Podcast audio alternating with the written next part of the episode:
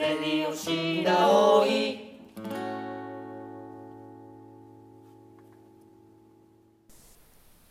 レディオシラオイをお聞きの皆さん、おはようございます。こんにちは、こんばんは。何でもボックスの夏子です。いろんなシチュエーションで聞いていただいている、いろいろなシチュエーションで聞いていただいていると思いますが、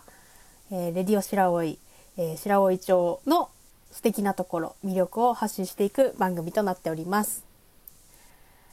緊急事態宣言マンボウが明けて一応日常に戻るということで、まあ、特にお酒が好きな人にとってはね、あのー飲食店でのお酒類提供できなかった地域も多くありますがまあ気分的にはうひょーとやっと飲めるっていう風になってる方も多いんじゃないかと思いますし私もその中の一人です。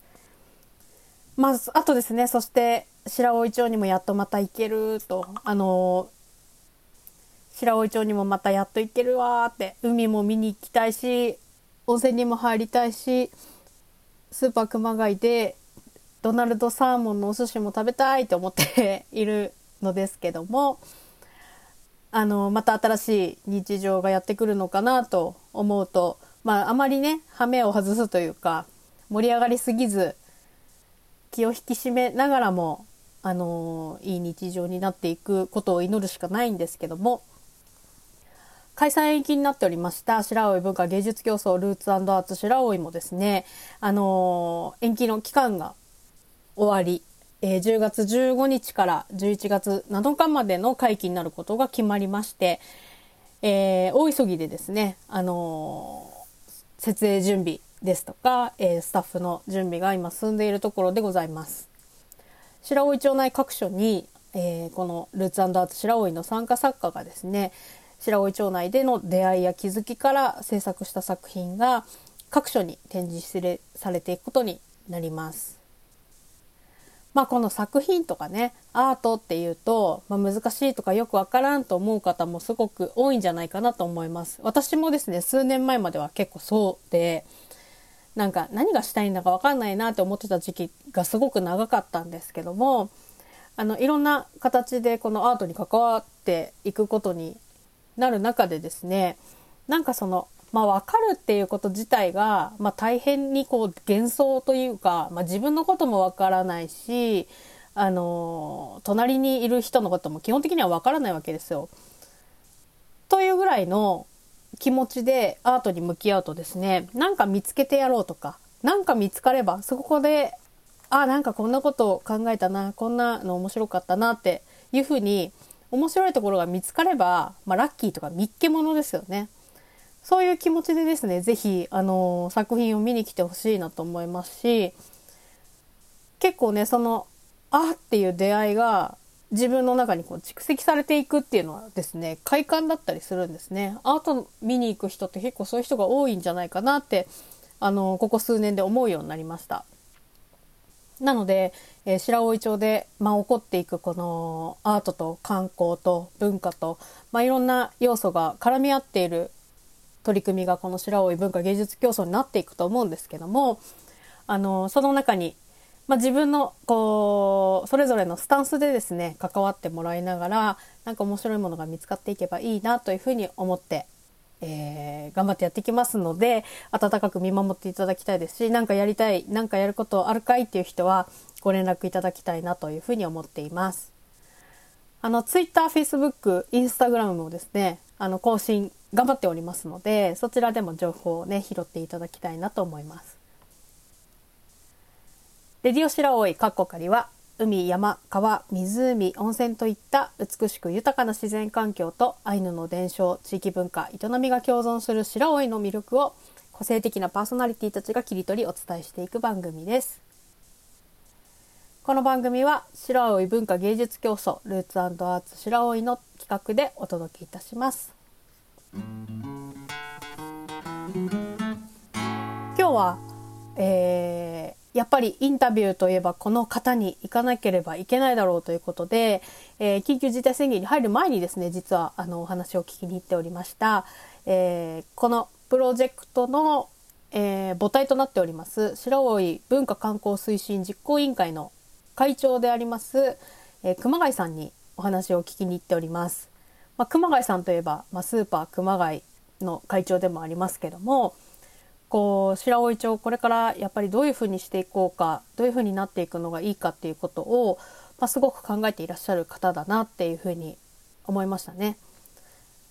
なんかその中で、えーこの白老文化芸術競争っていう取り組みがこう白老町にとって、えーまあ、新しい風だったり新しいこう動きになっていくってことをとても期待していただいていてあの毎回お会いするたびに、ね、何回かしかまだ会ってないんですけどた大変にフランクに、えーお話し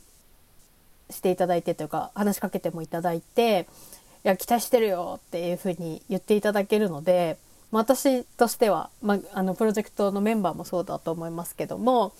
あ、頑張ろうとかあのいい形にしたいなってこう思わせてくれるこの熊谷さんの人柄っていうのは本当素敵だなというふうに思っております。そんな熊谷さんと、えーお話ししておりますので、えー耳を傾けていただけたらなと思います。それでは聞いてください。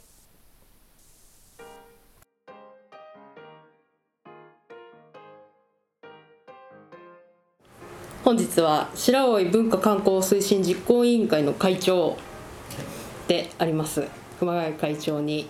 お話聞いていきたいと思います。よろしくお願いします。よろしくお願いします。はい。あの熊谷さんがその文化観光っていうところが大事だなって思うようになったいきさつみたいなものってあるんでしょうか？やっぱこのウポポイができてからなんだろうね。うんで今まではさ、どっちかというとその文化っていうのは一段こう位が高くて、うん。観光っていうのはちょっとこう下に見られてて、うん。でこれが融合するのかよっていうのが、はい。その文化庁をはじめとするその文化の方にはあったんだろうと思うんだ。うん。ね、だけどポポイができてそのやっぱりこの白老の持ってる文化と観光を結びつけることによって、より一層どっちもね観光もあの文化もそうだし観光もそうだし広くやっぱりみんなに知ってもらえる、一つの手段として観光っていうのは必要だなうんうん。いうのが、まあ一番のきっかけだよね、うん、ただそれはもういろんな文化もあるし、まあ、アイヌ文化もある食文化もある、うん。ね、その歴史的なね、うん。そのアイヌとお仙,、まあ、仙台陣屋っていうのがあって仙台藩とのそのいろんな結びつきがあって今までこううずもれてきたんだよね、うん。これが案外表にあんまり出ないで、はい。それはやっぱり観光と文化は違うんだというその形式の違いがあったんだろうと思うんだけど、はいだだけどこれやっぱりその持ってる宝を広めるためには観光と一体化になって、うん。宣伝しそして来てもらって、うん。そしてそれ広めてもらわないと、うん。なかなかうずもれてしまってねやっぱり世の中に出ていかないなと思ったのが一つのきっかけ。で、うん。これっぽいだと思うななるほど。そういう考え方になったの。はい。うん。じゃあそれまではそんなにその観光みたいなところも文化ってところもそんなに意識してなかったって感じいやですか？観光は観光でやっぱりね、はいあのー白老はどっちかというとその観光っていうのは結構んああったからさ、はあのまあアイヌの人たちのあれもあったし、うん。それから温泉というものがあって、はい。宿泊もあったし、ね。はい。それと白老牛もはい。というそのまあ食文化もうんあったしね、うんだけどまあいろんなそのある中でそれがあまりこう他には広がっていかない認められてない、うん。知られてないっていうのがあったんで。でやっぱりこのポポイができて白老という町がさもう毎日のように新聞テレビで、うんね、発信されてきたんだよね、そうですね。うん北海道をはじめ全全国に、はい。でこれは絶対に売り込むチャンスだなとは思ったの、ううん。ん、でやっぱり人間の記憶ってさもう3年ぐらい経つと薄れてくるじゃない、はい。でオープンしちゃうとあんまりこう今まで開設前みたいなそのメディアもね、はい。あの発信してくれなくなるし、うん。だったらやっぱりこの街からそういうものをやっぱり発信していかなきゃならないなっていうのがはまあ大きなきっかけがな、うーんなるほど、うん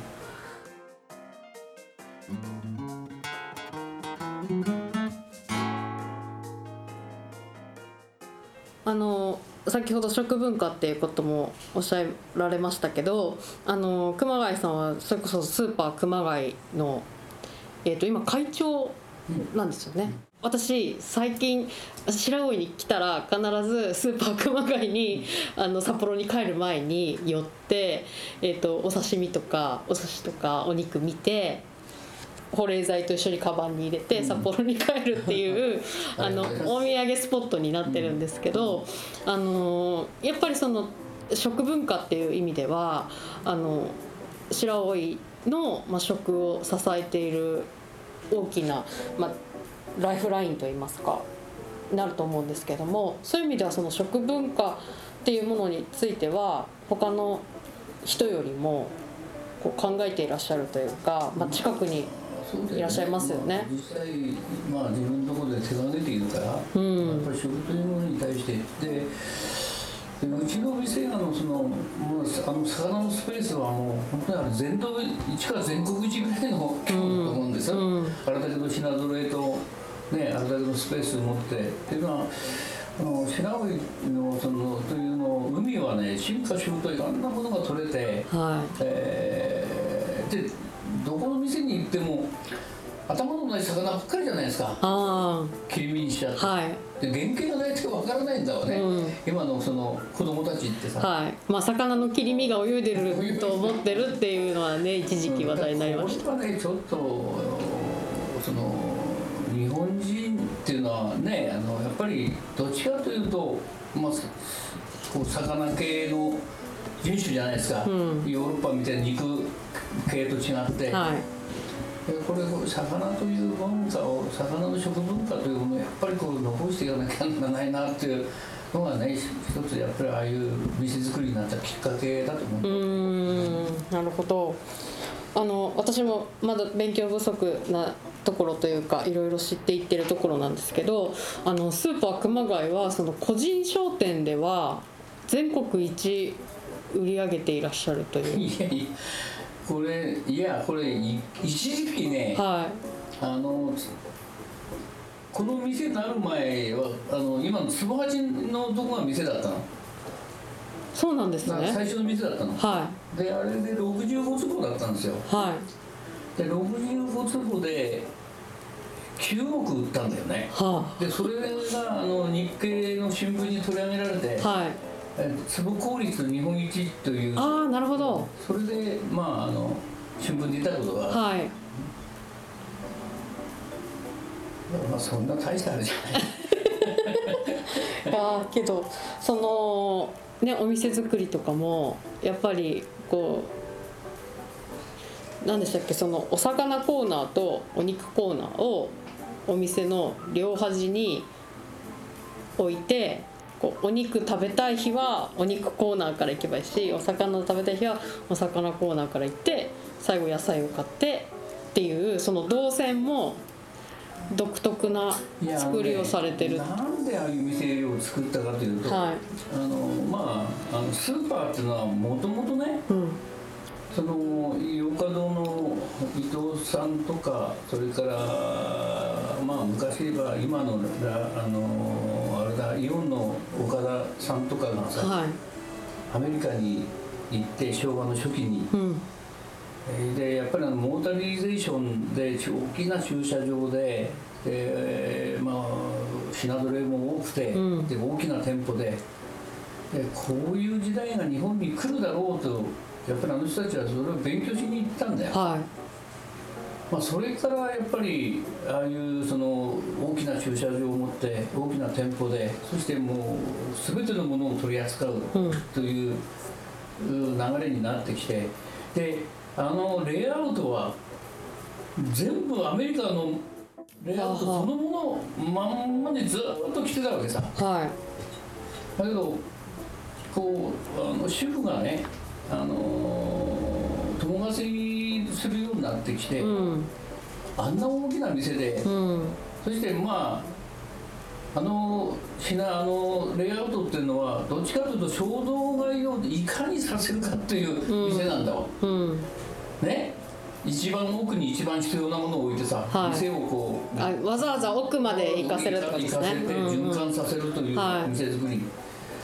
だけど今これだけ忙しい中がなった時に、うん。果たしてこのだってねもう本当に短時間で仕事を終えて奥さんたちが、はい。ね、旦那に子供に食事をさせるというのは、ねあのあれだったんでいやこのレイアウトじゃこれまずいなと思ってであのあれ作る時にねもうに約20年ぐらいなんだけど、はい。設計の人たちとコンサルタントとはい。3人で日本国中のその商業会っていう雑誌があってそれにまあいい店だっていう店が紹介されてたんで、はい。それを見に行ってそのそのいいところを取ってきたのあの店、へえ。だからまああのー初めからねやっぱり主婦が仕事をしだしてからうん。今日何をするというその決めては決めてる人って本当に少ないんだわ、はい。で衝動的なんだよね、うん。買い方もさで今日はすき焼きするったらさまっすぐ肉屋行って、うん。今日は鍋するったら魚屋来て、うん。焼き魚するったら煮魚するったら魚屋来て、うん。で今までどこの店行ってもそうだと思うけど野菜が一番前にあるじゃない。そうですね。ね、そして寿司とか惣菜っていうのも一番奥にあるし。はでこれはねだけどあの寿司とか刺身買いに来る人っていうのはね案外それだけ買いに来る人が多いのさ。いうん。だったらその店の前には前面に置いてあるとそれだけ持ってすぐ帰れる。いうん。であの惣菜もそうじゃないですか。おかず一品足りないから買いに来たって、うん。わざわざ一番奥まで行ってさそうですね。だったらすぐね、はい。レジが近いところに置いてあればさ、だから全てねそのお客さんにとってどうなのかなってことを考えて、はい。そしてまあ肉すき焼きするったって肉を買ったらまた一番奥のやあの、前の野菜まで戻るんだわ。そうです。動線見てるとね。そうですね。それだったら奥に置いてあって、ね。その肉買ったらすぐ野菜買ってそのままレジ行けや。早いじゃないですか、それと関連する商品はあのスポットスポットに置いてるんだよね、はい。あの食品のゴンドラのあのじゃなくて、うん。結構。だからそれも魚買ったら必ずね醤油も刺身買ったら醤油もいるだろうしさ、うん。わさびもいるだろうしさ、ねだからそういうものをその魚のそばに置いてあると、それを買ってすぐ出てくるじゃない、うん。だからいかに早くお客さんをその店から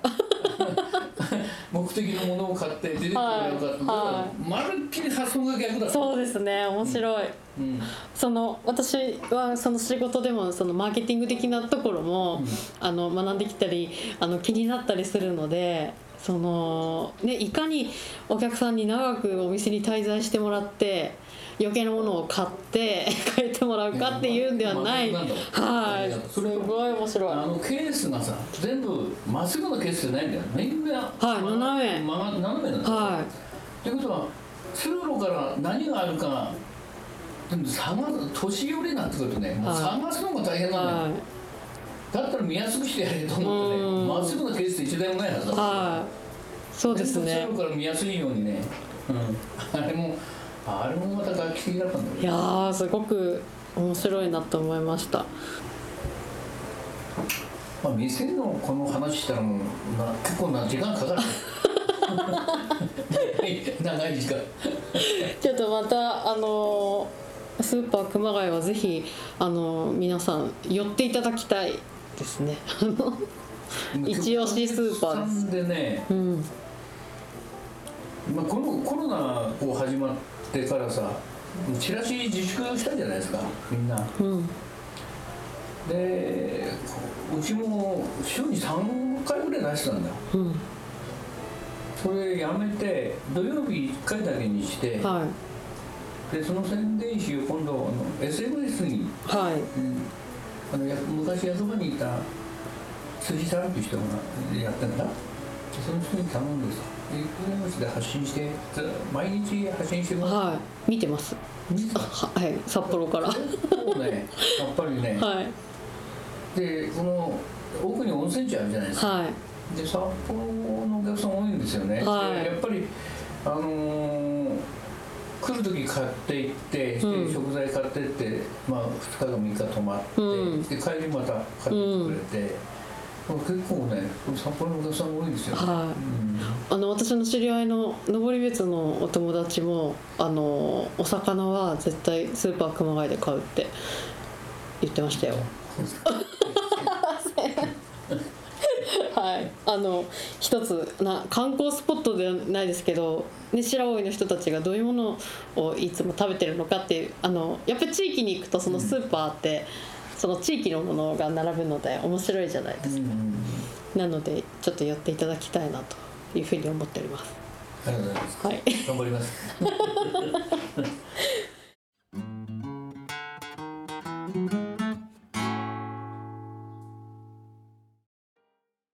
そしてまああの今白い文化芸術競争の準備を進めていますがあの今回まあ会長としてあの私たちの動きを見ていただいてますが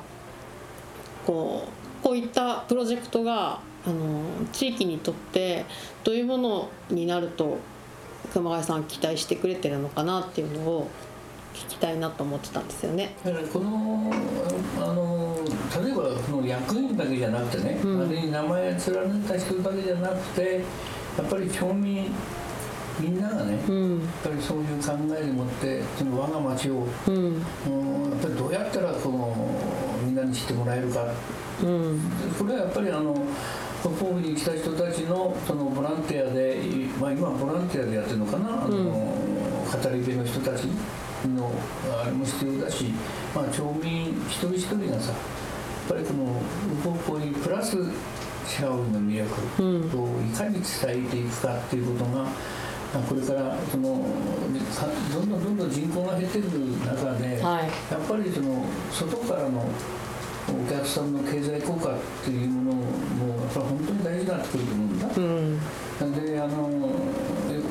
最高いた時には2万4千人かなこの町。はい。今が1今万1万5千。6000弱ぐらいでし6千弱なんだ。たはい。であと10年したら1万人になるとかって言われてる中でさ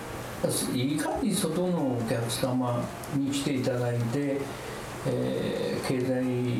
効果をを発揮していかなければならない、うん。外資をいかにうん。飛び込むかっていうことなんだよ、うん。でそれとこの前もちょっと話したけどもこの、えー文化芸術のこの取り組みがねそうやって、まあ、こう発信してもらうことによってぜあの全土全国うに、んでその白老を知ってもらうとにかく知ってもらいたいの。うん。ねするとさもうね何回も言ってんだけどこの町って我々は分からないけど外から来ると本当にいい町だよねって、ね。はい。あ港はあるし、うん。海山、それから川。森川。うん。温泉、うん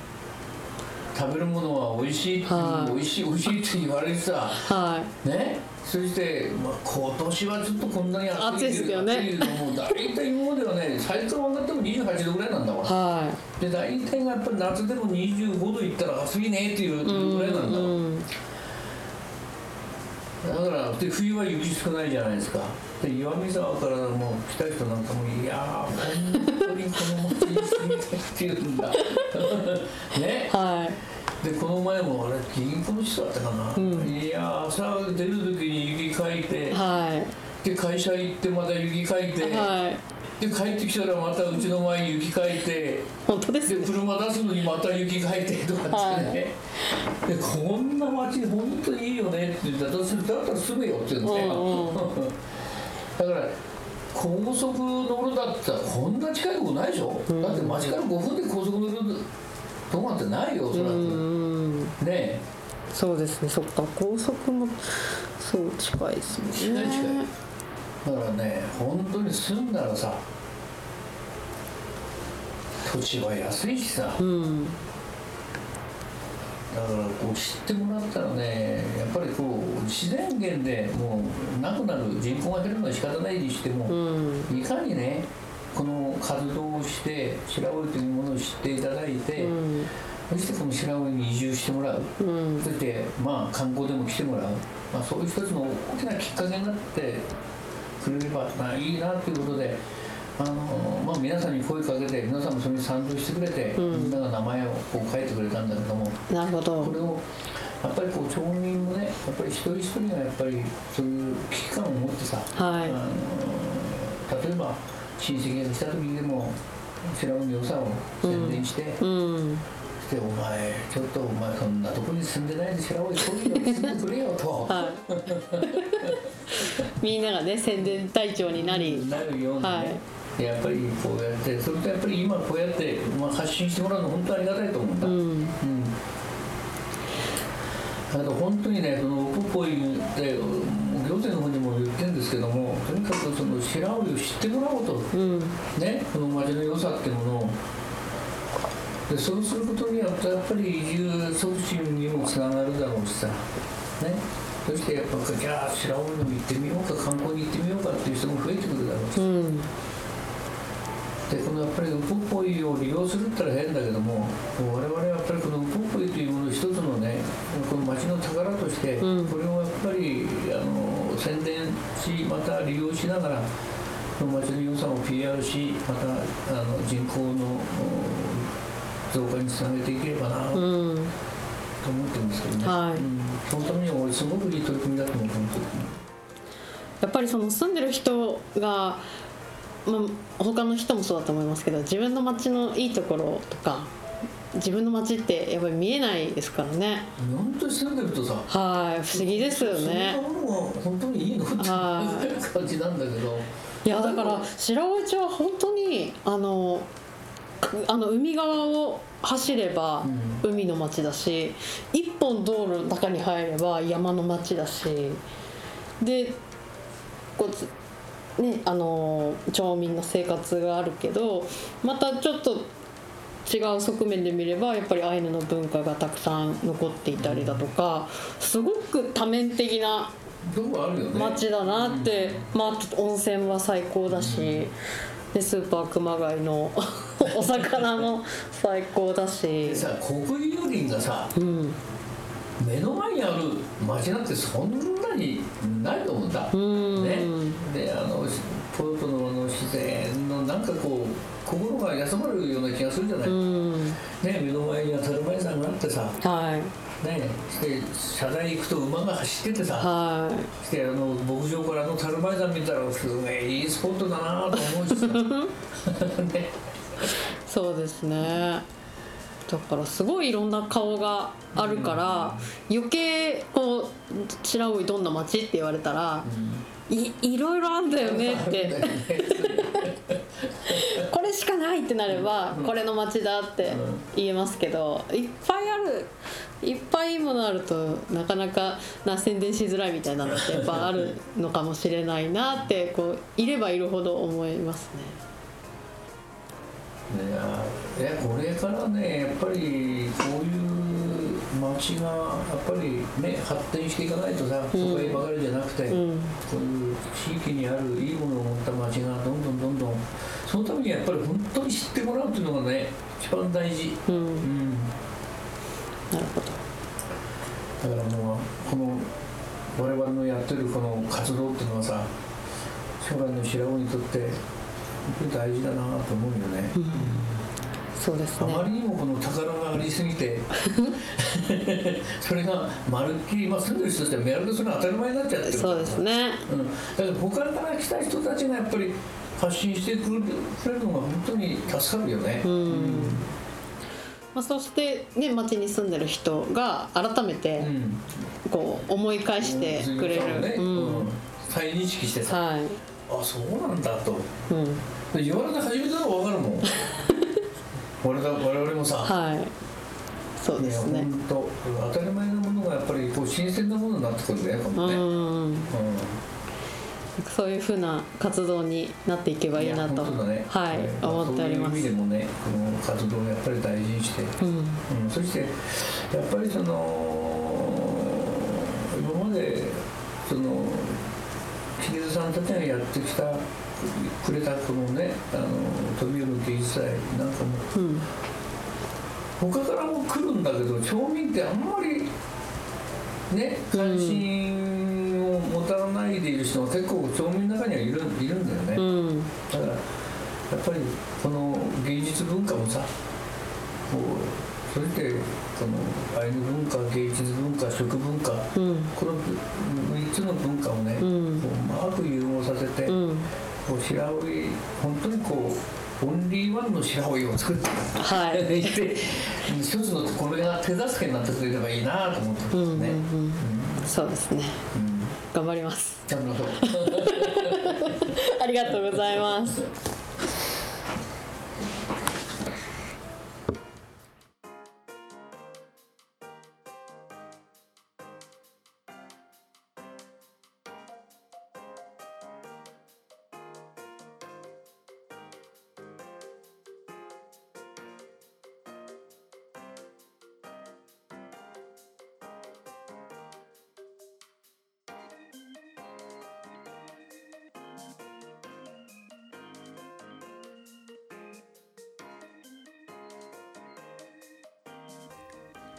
白老文化観光推進実行委員会の会長であります熊谷武二さん。熊谷会長にお話をお聞きしました。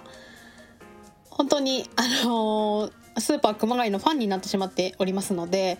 会う人会う人にですね白老町いいよスーパー熊谷行ってよっていう風に 布教してるんですけどもあのーまあ私はあの白老町のねやっぱ水が綺麗なところ水が好きなので水資源が豊かなところすごく好きであのドナルドサーモンのあのお刺身やお寿司が並んでるというその、まあ、古城浜のね綺麗なお水で育っているあのマスだねマスの、えーお刺身お寿司食べられるっていうのがもう大変に羨ましくてですねもうそればっかり考えています。本当に好きなんですね。これからね白老文化芸術競争ルーツアーツ白老本格的にスタートしていきますが熊谷さんが言ってくれているようにこう新しい白老の魅力を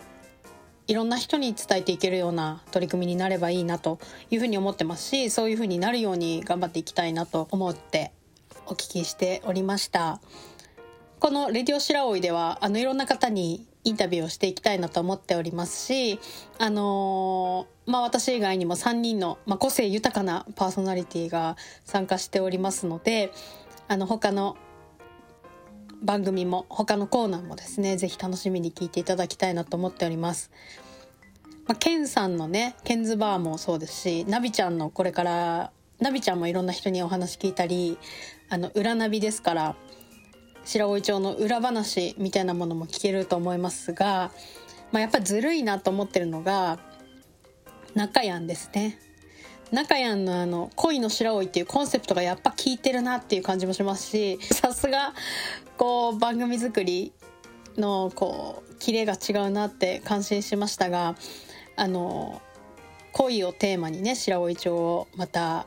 切り取ってくれていますのでそちらも楽しみにしていただきたいのもと思っております。